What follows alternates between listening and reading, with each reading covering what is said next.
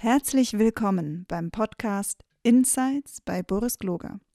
Boris unterhält sich mit seinen Gästen über Nachhaltigkeit, Unternehmensgründung, Startups und weitere spannende Themen. Boris Gloger ist Autor, Vordenker für neue Arbeitsformen, Scrum-Pionier und Eigentümer der Boris Gloger Consulting GmbH.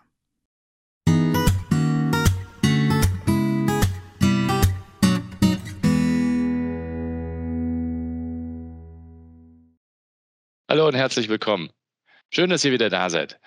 Heute habe ich mir die Iris Frei von Attac äh, eingeladen als Gesprächspartnerin. Iris, schön, dass du da bist. Hallo, vielen Dank für die Einladung. Iris, erzähl doch mal ein bisschen wer, über dich. Wer bist du denn? Ja, ich bin ähm, Campaignerin bei Attac Österreich und Aktivistin bei Degrowth Vienna. Äh, Degrowth Vienna ist auch ein Verein, der sich eben einsetzt für eine sozial gerechte und ökologisch nachhaltige Gesellschaft und Wirtschaft. Und, und was macht eine Campaignerin bei Attac und was ist Attac überhaupt? Also ATTAC ist eine globalisierungskritische Organisation. Ähm, die ist entstanden rund um die Debatte um die Finanzmarkttransaktionssteuer. Da ähm, hat es eben in vielen europäischen Ländern ähm, viel Bewegung gegeben und auch viele Diskurse darum. Und da haben sich eben dann in vielen Ländern so Attac-Chapter äh, gegründet. Und wir beschäftigen uns eben sehr viel mit der globalen Wirtschaft, also Handelsabkommen, Investitionsabkommen einerseits, andererseits auch mit Finanzmärkten, Reichtum, Vermögensverteilung, Steuergerechtigkeit und auch mit dem Thema sozial-ökologischer Umbau. Und was macht jetzt eine Campaignerin bei Attac? Was machst du da genau? Was macht genau. man als genau. Campaignerin? Also ich, ähm, ich organisiere und leite die Kampagnen. Äh, das heißt, ich ähm, betreue und unterstütze freiwillige Aktivistinnen und Aktivisten, die eben sich engagieren bei uns. Wir planen gemeinsam Aktionen. Ich mache auch ein bisschen inhaltliche Arbeit zu den Themen, an denen wir arbeiten. Jetzt hatten wir gerade eine Kampagne zum TRIPS Waiver. Ähm, das ist eben, das TRIPS-Abkommen ist ein internationales Abkommen an der Welthandelsorganisation, was eben den Schutz der geistigen Eigentumsrechte äh, sicherstellt.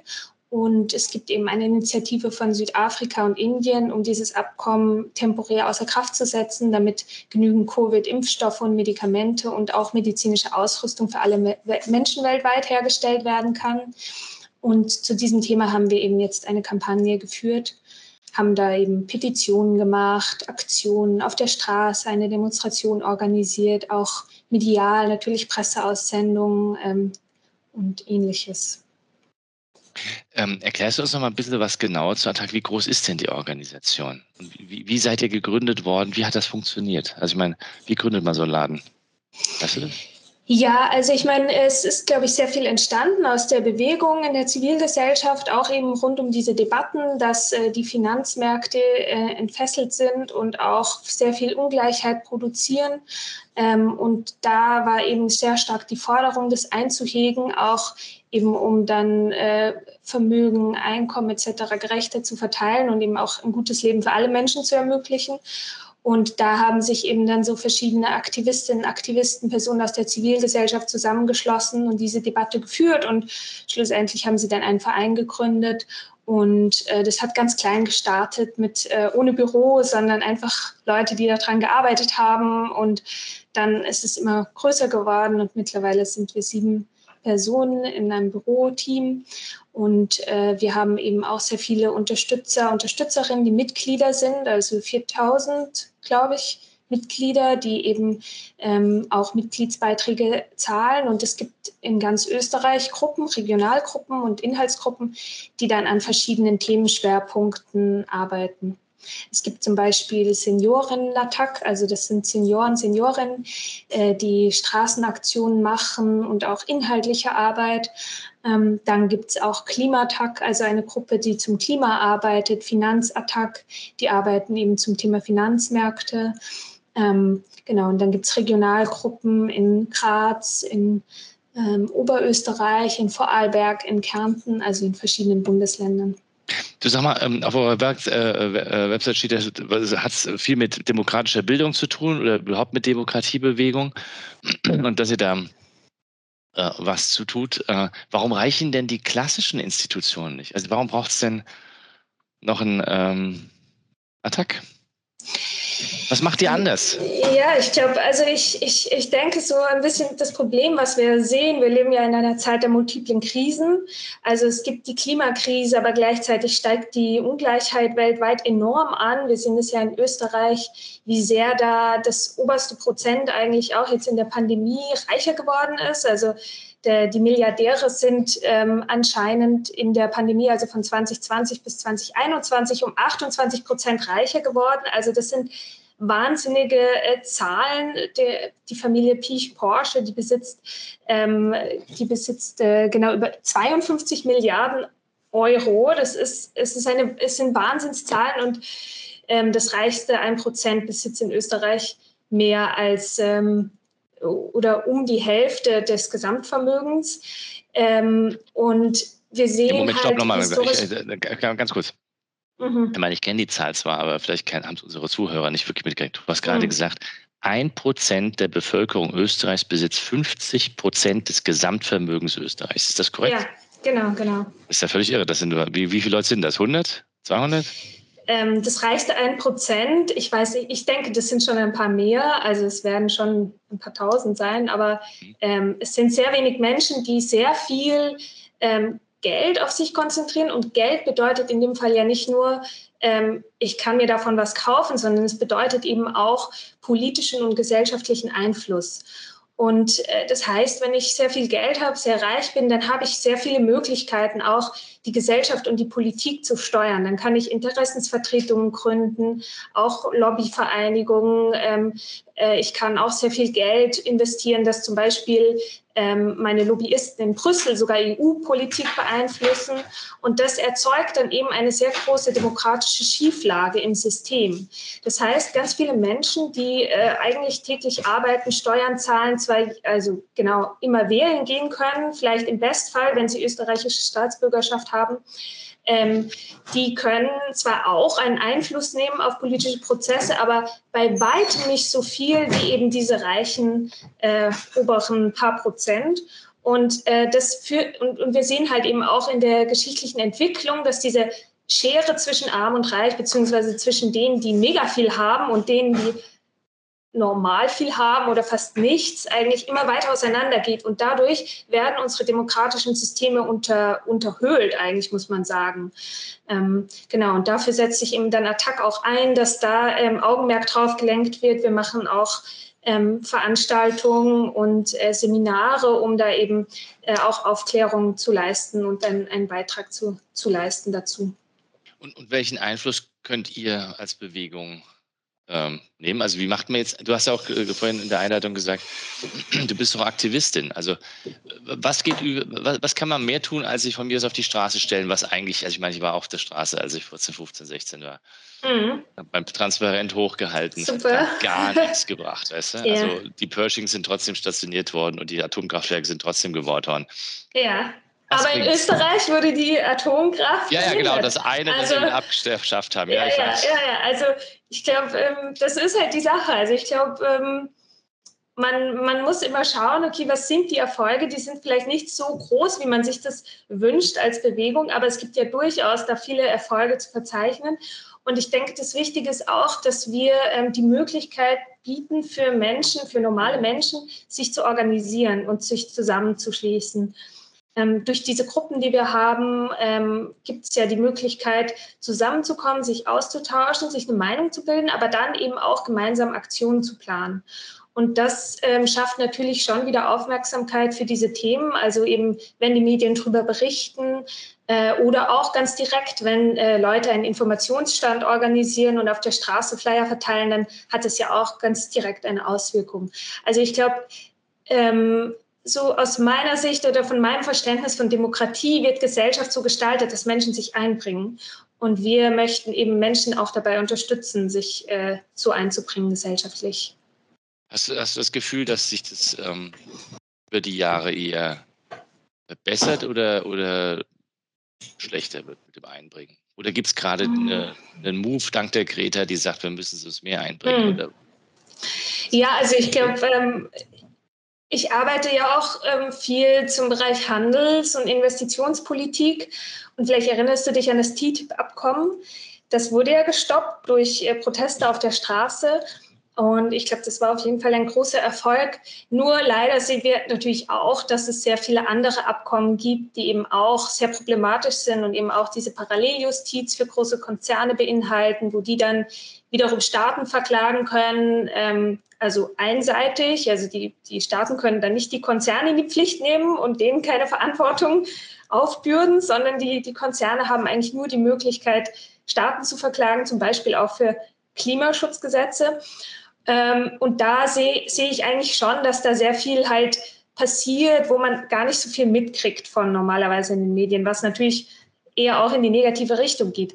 Aber ich glaube auch, dass durch die äh, Greta und die Bewegung von den Fridays for Future ganz viele junge Leute es wieder geschafft haben, so ein politisches Bewusstsein zu, ähm, zu entwickeln.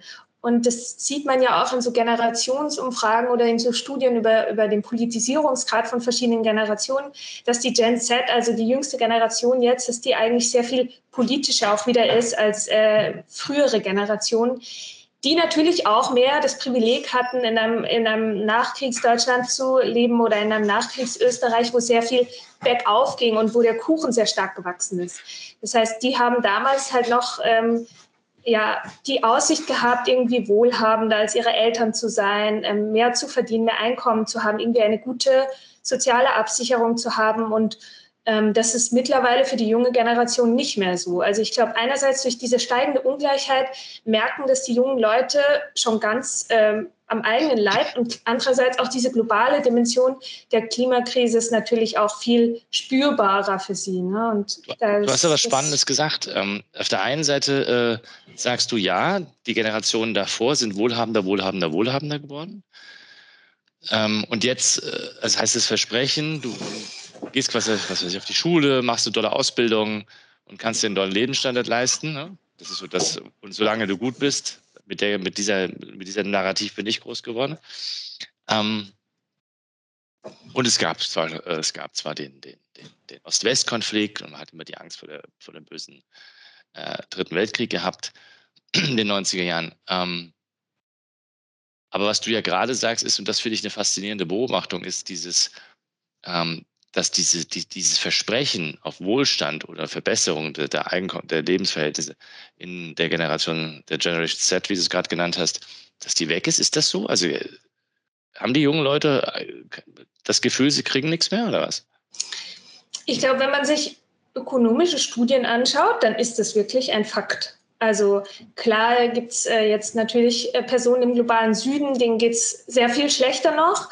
Aber hier in unseren, in unseren reichen Gesellschaften im globalen Norden ist es wirklich so, dass die, Jüngs, dass die jüngeren Generationen, dass die sehr viel weniger ähm, vom Kuchen abbekommen werden. Und zusätzlich fällt uns natürlich auch, die, fallen, fallen uns und natürlich auch diesen jüngeren Generationen tatsächlich ja auch diese Umweltprobleme auf den Kopf, die die vorherigen Generationen ja. kreiert haben. Und ich glaube, da, also da ist wirklich ein, ein, ein springender Punkt auch für viele junge Leute, dass sie sagen, jetzt reicht's uns mal. Also und, und sich dann da eben auch so diese starke Solidarisierung mit der Greta entwickeln konnte, weil man halt irgendwie sieht, okay, für uns äh, wo, wo geht es eigentlich hin? Also eigentlich sind wir hier in einer Gesellschaft, die alles hat. Ähm, trotzdem. Das das, genau, das, das ist doch der erste Eindruck, oder? Also jetzt mal. Ja, ja, ja genau. Die Jüngeren haben eigentlich alles. Ja, ja, klar, sie haben natürlich alles, aber sie haben nicht mehr dieses, diese Perspektive, irgendwo hinzustreben, irgendwo hinzukommen, was vielleicht noch ihre Eltern hatten, so ja, wir bauen uns jetzt was auf und sowas. Also das fällt ja jungen Leuten oft sehr viel schwerer, außer sie haben natürlich geerbt. Also das ist natürlich äh, dann auch wieder klar, wie sich dann Vermögen weiter vererbt, weil halt auch keine Vermögenssteuern, keine Erbschaftssteuern. Ähm, das heißt, ja, keine Ahnung, jetzt auch Leute in meinem Umfeld, also äh, wenn, wenn, wenn die keine Eltern haben, die ihnen was vererben, die werden sich äh, keine Wohnung kaufen können oder kein Haus oder so. Also und es war halt dann auch für unsere Eltern ist es halt nochmal was anderes gewesen. Also ich glaube, da gibt es auf jeden Fall einerseits diese, diese ähm, ja, diese, diese Betroffenheit mit dem, äh, mit dem wirtschaftlichen Wohlstand. Nicht, dass es ihnen an was mangeln würde, ne? aber es gibt halt nicht mehr diese Aussicht, okay, wir können das jetzt da noch mehr oder sowas. Ne? Und, Und andererseits halt auch diese Perspektive, dass äh, ja unser, unsere Lebensgrundlagen eigentlich äh, so am Kollaps sind. Ne? Ich habe es heute früh, gab es ja wieder diesen, diesen Bericht vom WWF über das Plastik und die Plastikverschmutzung. Und das waren ja auch ganz absurde Zahlen, dass sich das bis 20 50, glaube ich, vervierfacht das Plastik, was in unserer Umwelt sich anreichert eigentlich und was halt natürlich dann äh, die Ökosysteme zum Einsturz bringt. Ne? Also ich glaube halt diese Aussicht auf irgendwie eine Zukunft, die halt von Katastrophen äh, beherrscht sein wird, irgendwie sei es jetzt Klimakatastrophe, irgendwie andere Biodiversitätsverlust, Ökosystemzusammenbrüche, das ist halt nicht, äh, nicht so rosig mehr. Ne? Nee, das, da gebe ich dir komplett recht. Je, ja. je, länger man sich damit beschäftigt, desto heftiger wird dieses, ähm, jetzt habe ich ihren Namen vergessen. Force for Future heißt es, glaube ich, äh, gegründet. Die Katharina Rogenhofer, nee. Äh, und, und die, äh, ich schaue es gleich nach. Und die, die nennt es ja Eco-Anxiety, also dieses, dieses Problem, dass die Bürde oder das, was da auf uns zurollt, ist so gigantisch und deine Generation wird es natürlich erdrücken, ist ja klar. Ich meine, yeah. deine Generation, meine Kinder, die werden irgendwann mal sagen, äh, gab es mal einen Wald oder so? Ja, ja, genau.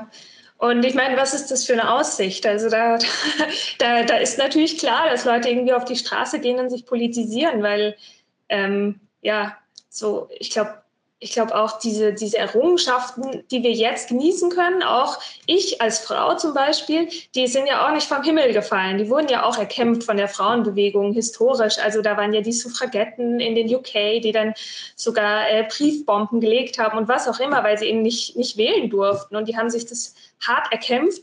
Genauso wie Arbeitszeitreduktion. Das waren ja auch gewerkschaftliche Kämpfe. Das ist ja auch nicht einfach vom Himmel gefallen, dass wir jetzt nur noch 40 Stunden statt 60 Stunden arbeiten müssen. Und ich glaube, ja, also ich will, ich will, ich will jetzt nicht urteilen, aber äh, lange Zeit konnten sich halt äh, Menschen da auch ein bisschen drauf ausruhen. Und ich glaube, dieses Bewusstsein, dass wir jetzt wieder was tun müssen, das erwacht jetzt halt zunehmend. Und ich, ich finde das eigentlich auch einen ganz guten Trend so. Also, ja, nee, klar. Ja. Und, und, und wie befördert ihr das jetzt bei Attac nochmal? Also was erzählt, ihr habt, ihr habt Gruppen, wo man mitmachen kann, aber mhm. was, was, tut ihr, damit Leute mitkriegen, sie können was tun? Also ich glaube, das ist eine, ein, eines dieser Probleme, die ja ich ja auch, als ich vor fünf, sechs Jahren wieder angefangen habe, mich wieder mehr mit Ökologie zu beschäftigen und, ähm, und Nachhaltigkeit. Man steht da irgendwie vor der Wand und denkt sich, was zur Hölle kann ich jetzt ja. eigentlich machen? Ja, ja, ja. Na, ich glaube halt, ähm, wahrscheinlich sollte man nicht den Anspruch haben, jetzt das stoppen zu wollen allein. Ne? Also ich glaube, das ist immer wichtig, dass man sieht, okay, es gibt global ganz wahnsinnig viele Leute, die dafür eintreten und sich dafür einsetzen. Und was wir halt jetzt bei Attac äh, machen, jetzt zusätzlich zu den Gruppen, die halt laufend an Themen arbeiten, äh, ist zum Beispiel auch das zivilgesellschaftliche Attac-Praxissemester, das heißt ZAP. Und da können eben junge Leute, die gerade so im Studium sind, mal reinschnuppern in die Arbeit von Attac und es geht über ein Semester. Das heißt, jede Woche gibt es dann ein anderes Programm, also zum Beispiel, wie mache ich Social-Media-Arbeit, wie schreibe ich vielleicht auch eine Presseaussendung, wie organisiere ich eine Straßenaktion ähm, und äh, zum Beispiel auch, wie kann ich ein Plenum gut moderieren. Also auch, dass wir versuchen, äh, die, die Aktivisten, Aktivistinnen dabei zu unterstützen, diese Skills, die wir wollen für eine, für eine zukunftsfähige Gesellschaft, auch ein bisschen mehr demokratische Mitbestimmung und äh, Teilhabe, dass wir das versuchen auch in der Praxis zu fördern. Ähm, und ich denke auch, da spielt auch eine große Rolle, zum Beispiel auch äh, zu schauen, dass man auf diskriminierendes Verhalten hinweist, dass man Leute dabei unterstützt, irgendwie, ähm, dass, dass wir Frauen ähm, dabei unterstützen, auch ähm, zu sprechen in der Öffentlichkeit, ähm, auch dabei unterstützen, irgendwie Texte zu schreiben und sich selber auch sichtbar zu werden und sowas. Also ich glaube, äh, das sind sozusagen die, das ist sozusagen auch die gelebte Praxis, die dahinter steht. Und das macht es dann ja auch ein bisschen schöner, weil man sieht, okay, wir setzen es jetzt auch schon zum Teil um und gleichzeitig wirken wir aber nach außen. Du hast gerade von so einem Seminar, Semester erzählt. Ähm, genau, ZAP, zivilgesellschaftliches Praxissemester. Ähm, Kannst du, kannst du erzählen, welche Skills es braucht als Aktivist heutzutage? Ich finde das ganz faszinierend. Das kann man ja anscheinend lernen, oder? Also ja, also ich glaube, es, es gibt verschiedene Rollen im Aktivismus, je, je nachdem, was jetzt, einem liegt. Jetzt musst du erzählen, genau. was für Rollen gibt es? Ja. ja, also ich glaube, es, es kommt darauf an, was einem liegt und womit man sich wohlfühlt. Also es gibt auf jeden Fall die Personen, die äh, jetzt wie auch bei den Lubau-Protesten halt ähm, die Frontline-Kämpfer sind sozusagen, sich da auch hinsetzen, äh, sich bereit sind, auch da räumen zu lassen von der Polizei, Sitzblockaden machen oder andere aufsehenserregende Aktionen. Also es sind so die Rebellen und Rebellinnen. Ähm, und dann gibt es aber natürlich auch Leute, jetzt um bei diesem Lubau-Camp zu, zu bleiben, die auch die Infrastruktur aufbauen. Also Leute, die irgendwie ähm, da diese, diese, diese Küche für alle da zusammengestellt haben, die dann auch für andere Leute kochen, die versorgen. Dann gibt es ja auch ähm, Personen, die machen auch emotionalen Support. Also bei den Fridays for Future gibt es ja zum Beispiel auch die Psychologists for Future. Die bieten Trainings an ähm, und Schulungen, damit Aktivistinnen auch mit dieser immensen Belastung gut klarkommen können. Und äh, Self-Care-Seminare. Ähm, Genau, dann gibt es auch Personen, die Netzwerkertypen sind, die äh, da die, die Verbindungen und Allianzen gut schmieden, ähm, viele Leute kennen. Ähm, es gibt die Personen, die eher in der Öffentlichkeit sprechen, die dann Medienauftritte machen und ähm, die gut Texte schreiben vielleicht. Also da gibt es ganz viele Möglichkeiten, eigentlich aktiv zu werden, je nachdem, was einem halt liegt und wo man auch einen Spaß dran hat. Und wie koordiniert es? Also weil was du gerade beschreibst, ist ja eine Riesenorganisation. Also ich habe ganz viele Menschen, die, die äh, alle ihre Skills einbringen, die kann man ausarbeiten, ausbauen, kann man dann, habe ich ja gerade gelernt, man kann, kann das also auch äh, noch ein bisschen verbessern und befähigen, weil man Interesse hat. Aber wie orchestriert ihr das?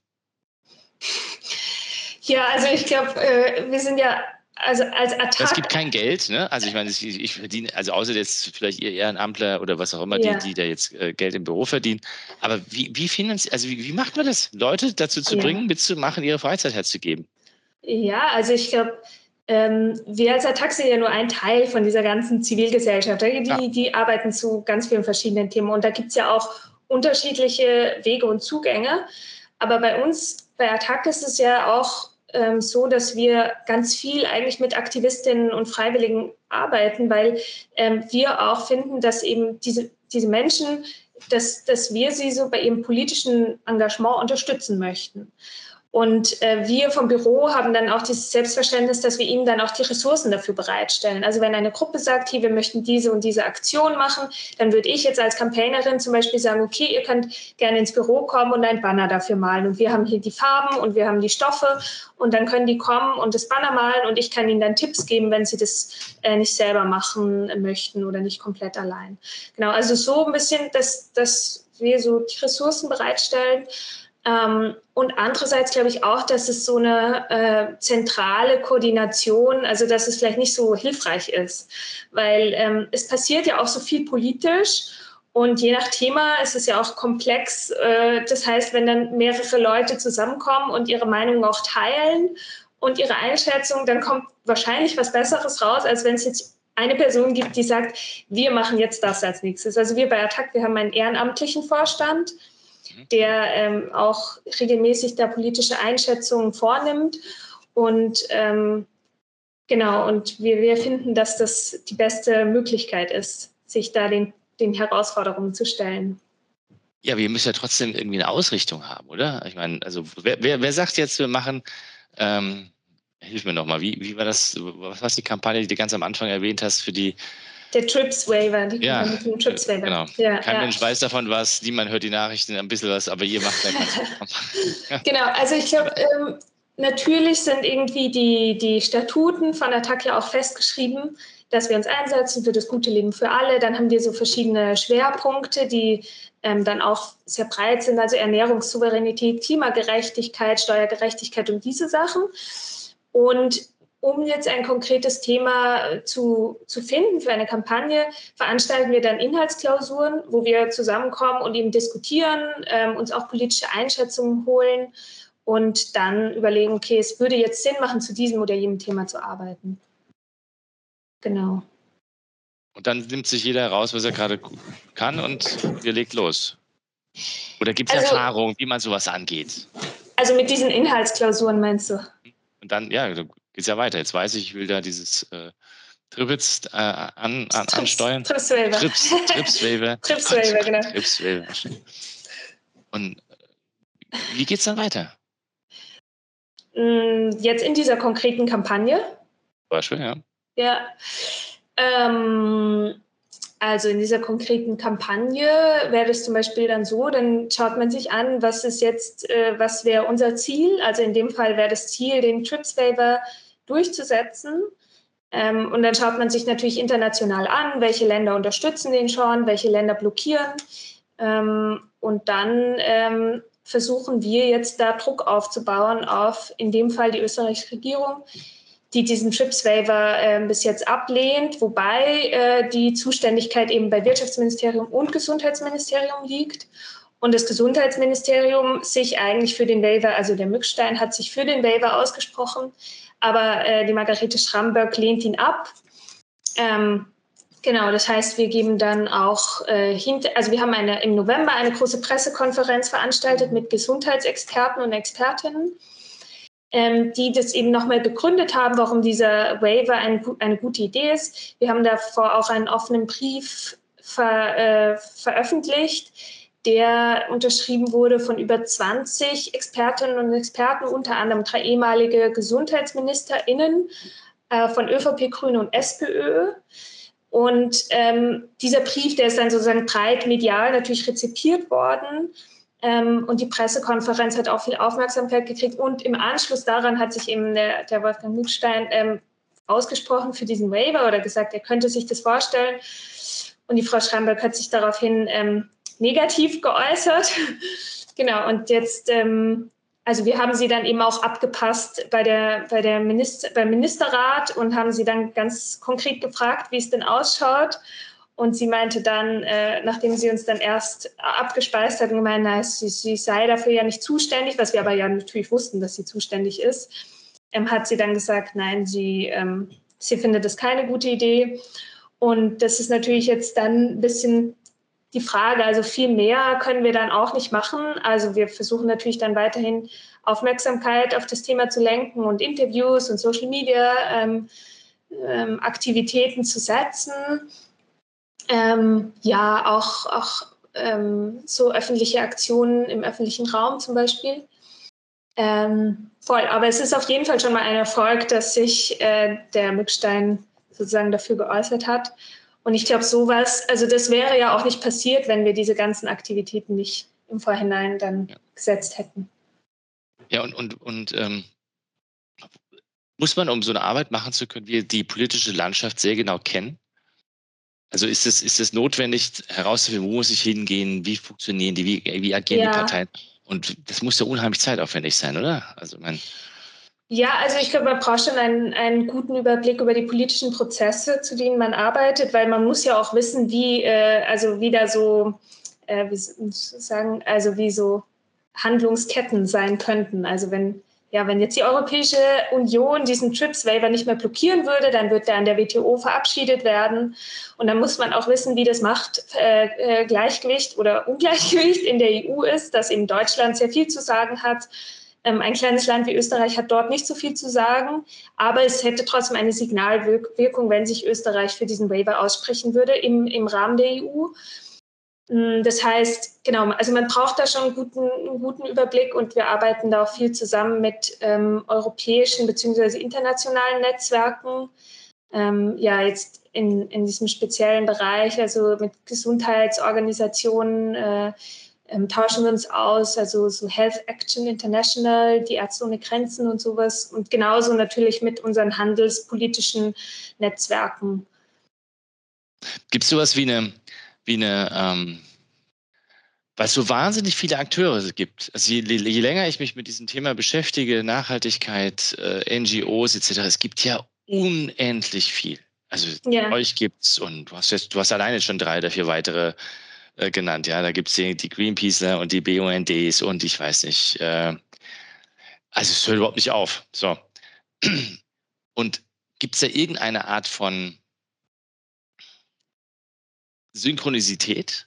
Also schafft, schaffen das, schafft das diese NGO-Bewegung, die alles selbe will? Also überall, wo du hinschaust, steht ja mehr oder weniger dasselbe. Gold, ne? wir wollen äh, demokratischer werden, wir wollen dafür sorgen, dass ähm, äh, Ungleichheiten verbessert werden, äh,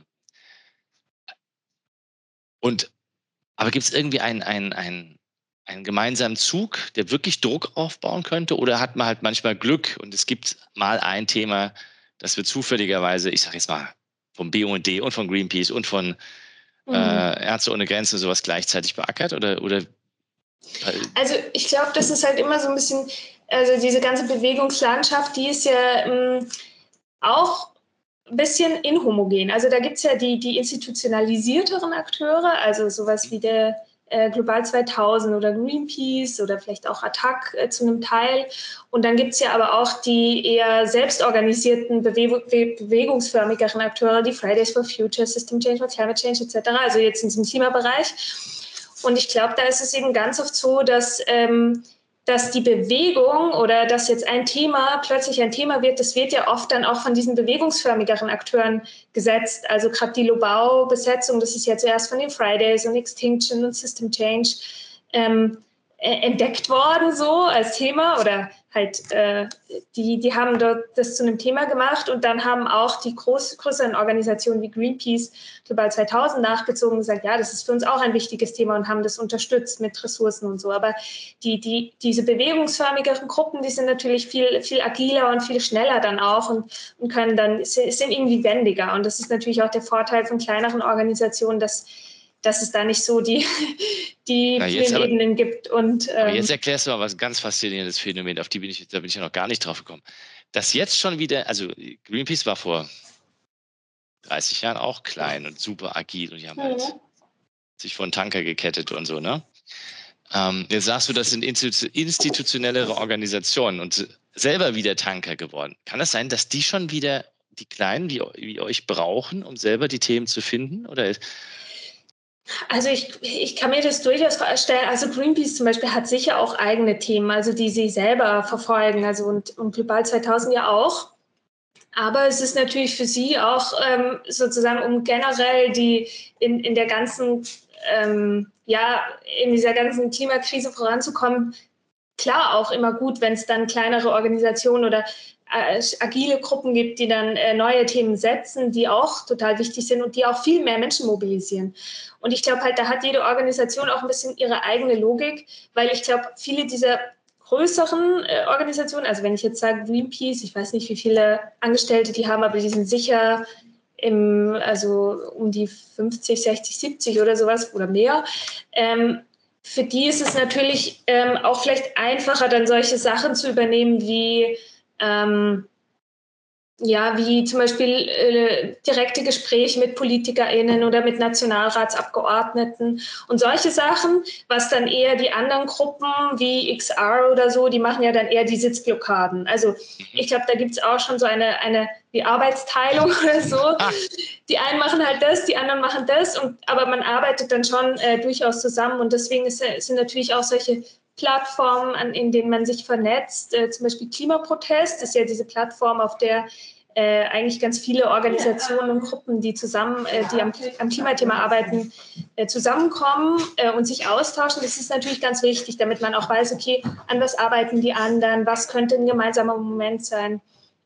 Und ich glaube, ähm, also es gibt da nicht so die, also es gibt da nicht so die, die, die zentrale Koordinierung, aber das ist ja auch so ein, ein Diskurs und eine Bewegung und äh, da ja ein Resonanzraum irgendwie, wo dann eben viel entstehen kann. Wie, wie, wie, motiv äh, Entschuldigung, wie motivierst du dich zu, zu, zu, diesem, zu dieser Arbeit?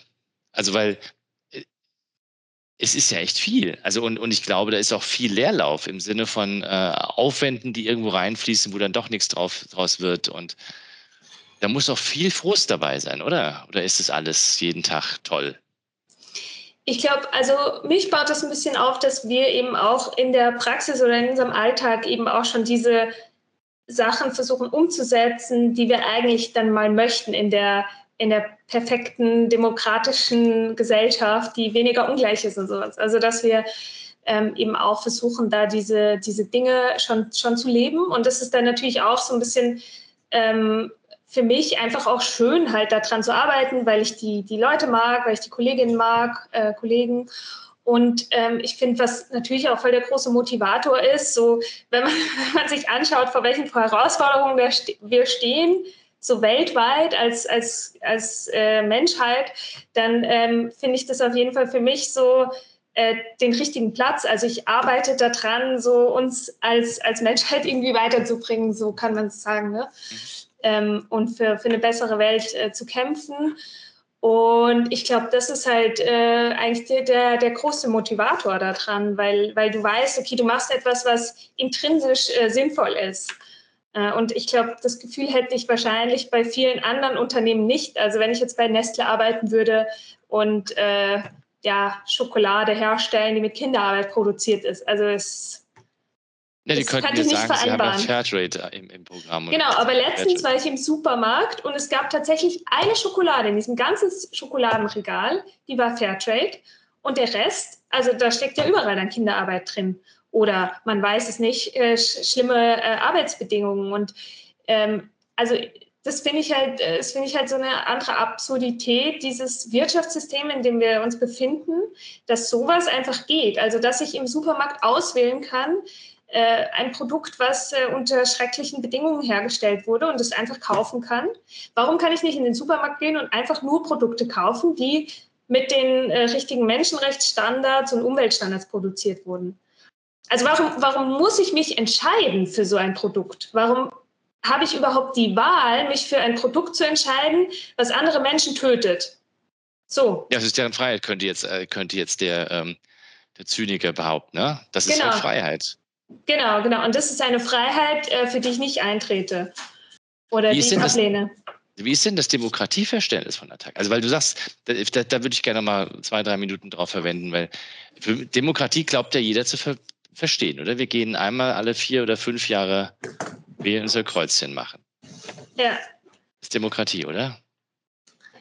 Ja, also Anscheinend ja nicht. Also ihr seht das ja anders. Ja, wir, äh, ich würde sagen, aus? Für mich äh, ist Demokratie da auf jeden Fall weitergefasst. Also ich glaube, das braucht schon viel mehr Engagement und viel mehr Zeit auch. Deswegen ist ja auch, ähm, deswegen würde ich ja auch sagen, okay, eine 40-Stunden-Arbeitswoche, das ist auch nicht vereinbar mit so einer zukunftsfähigen Gesellschaft, weil da Menschen auch überhaupt keine Zeit haben, sich politisch äh, zu informieren, zu engagieren. Und ich glaube eigentlich, dass man schon sehr viel mehr Zeit braucht, damit man überhaupt auch versteht, um was es eigentlich geht.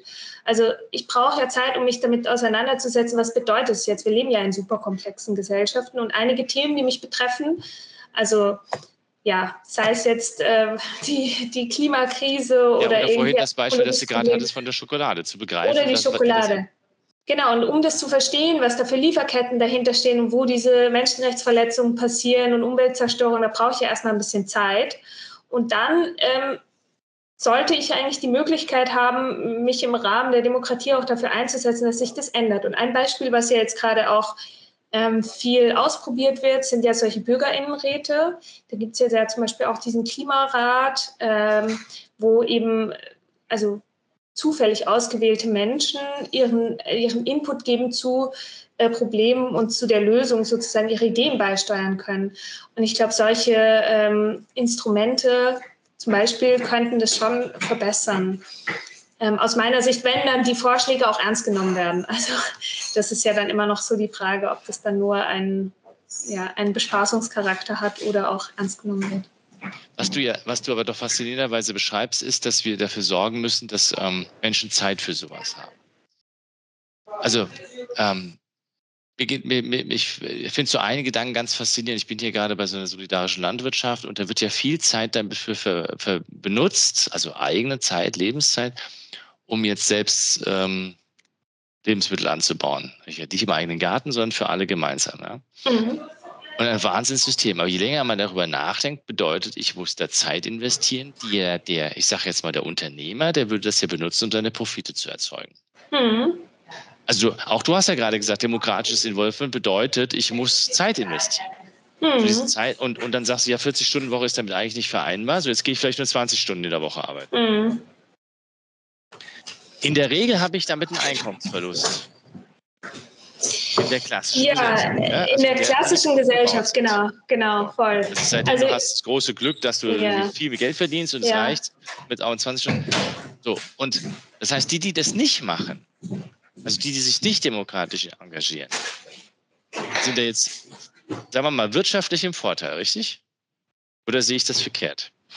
Also ich glaube, ich würde jetzt auch nicht dafür plädieren für eine Lohnarbeitszeitreduktion, die nicht auch so einen Lohnausgleich beinhaltet, beziehungsweise auch Personalausgleich, weil die Arbeit darf dann ja auch nicht verdichtet werden. Das heißt, wenn ich äh, weniger Stunden arbeite und dann aber alles an meinen KollegInnen hängen bleibt, ist ja. das ja auch nicht die Lösung. Sondern es müsste ja einen Ausgleich geben von, ähm, genau, von also von Arbeitsbelastung und natürlich auch von Lohn für die niedrigen Einkommen. Und ich würde auch dafür argumentieren, dass es auf jeden Fall eine Einkommensobergrenze auch braucht für die Manager, Managerinnen, weil die beziehen ja das, das äh, hundertfache teilweise von dem äh, mittleren Angestelltengehalt. Äh, was ja auch eine totale, ein totaler Wahnsinn ist. Ich glaube, das war auch früher in den 70ern oder so, da hat der, der Manager im, im Schnitt irgendwie 14 Mal so hohen Lohn gehabt wie der, der, das Gehalt, das äh, mittleres Gehalt im Unternehmen.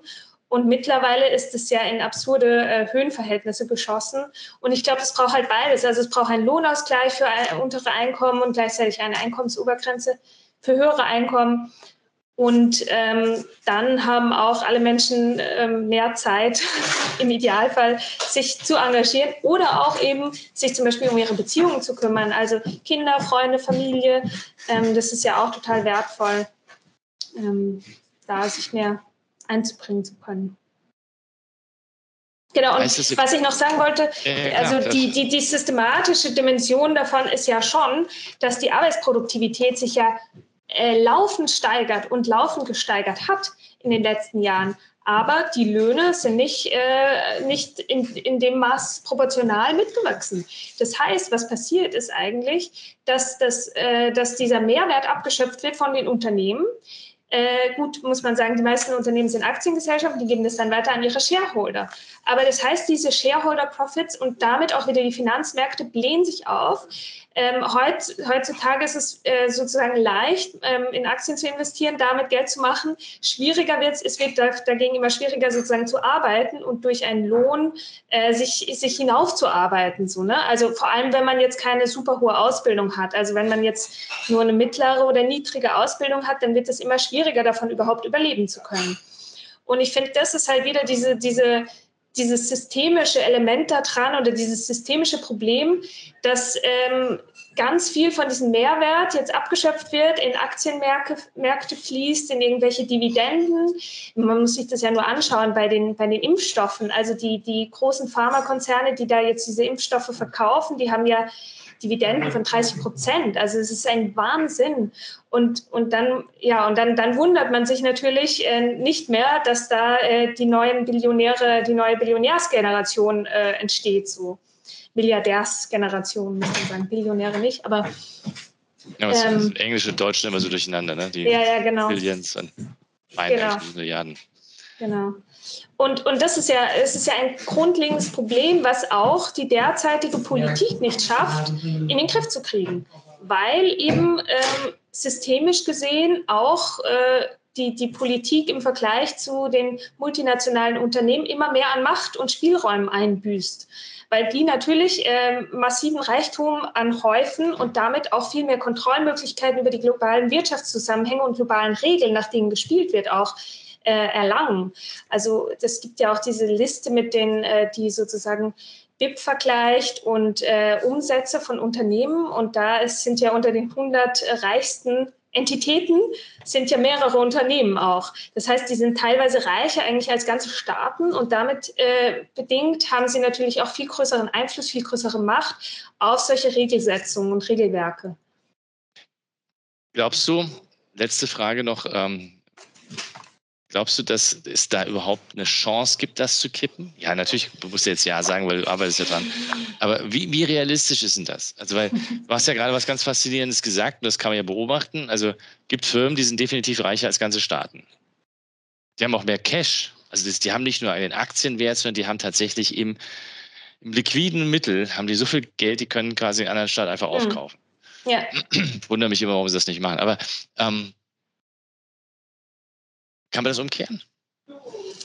Ich, ich, ich, möchte noch hinzufügen, so von der Organisationsstruktur dieser Unternehmen, ich bin jetzt keine Unternehmensberaterin, du weißt es sicher viel besser, sind die ja auch oft jetzt eher nicht demokratisch organisiert. Ne?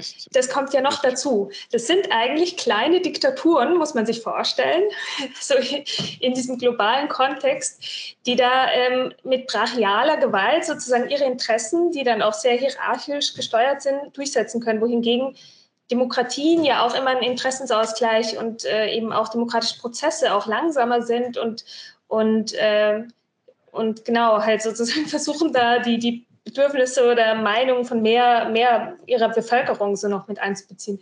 Das heißt, das finde ich, das trägt ja auch nochmal so zu bei. Und wenn man sich das so vorstellt, dann äh, finde ich das wirklich keine, keine besonders attraktive Zukunftsvision, ne, wenn es so weitergeht. Deswegen würde ich sagen. Steuert auf die Dystopie hin. Also ganz klar. Genau, genau.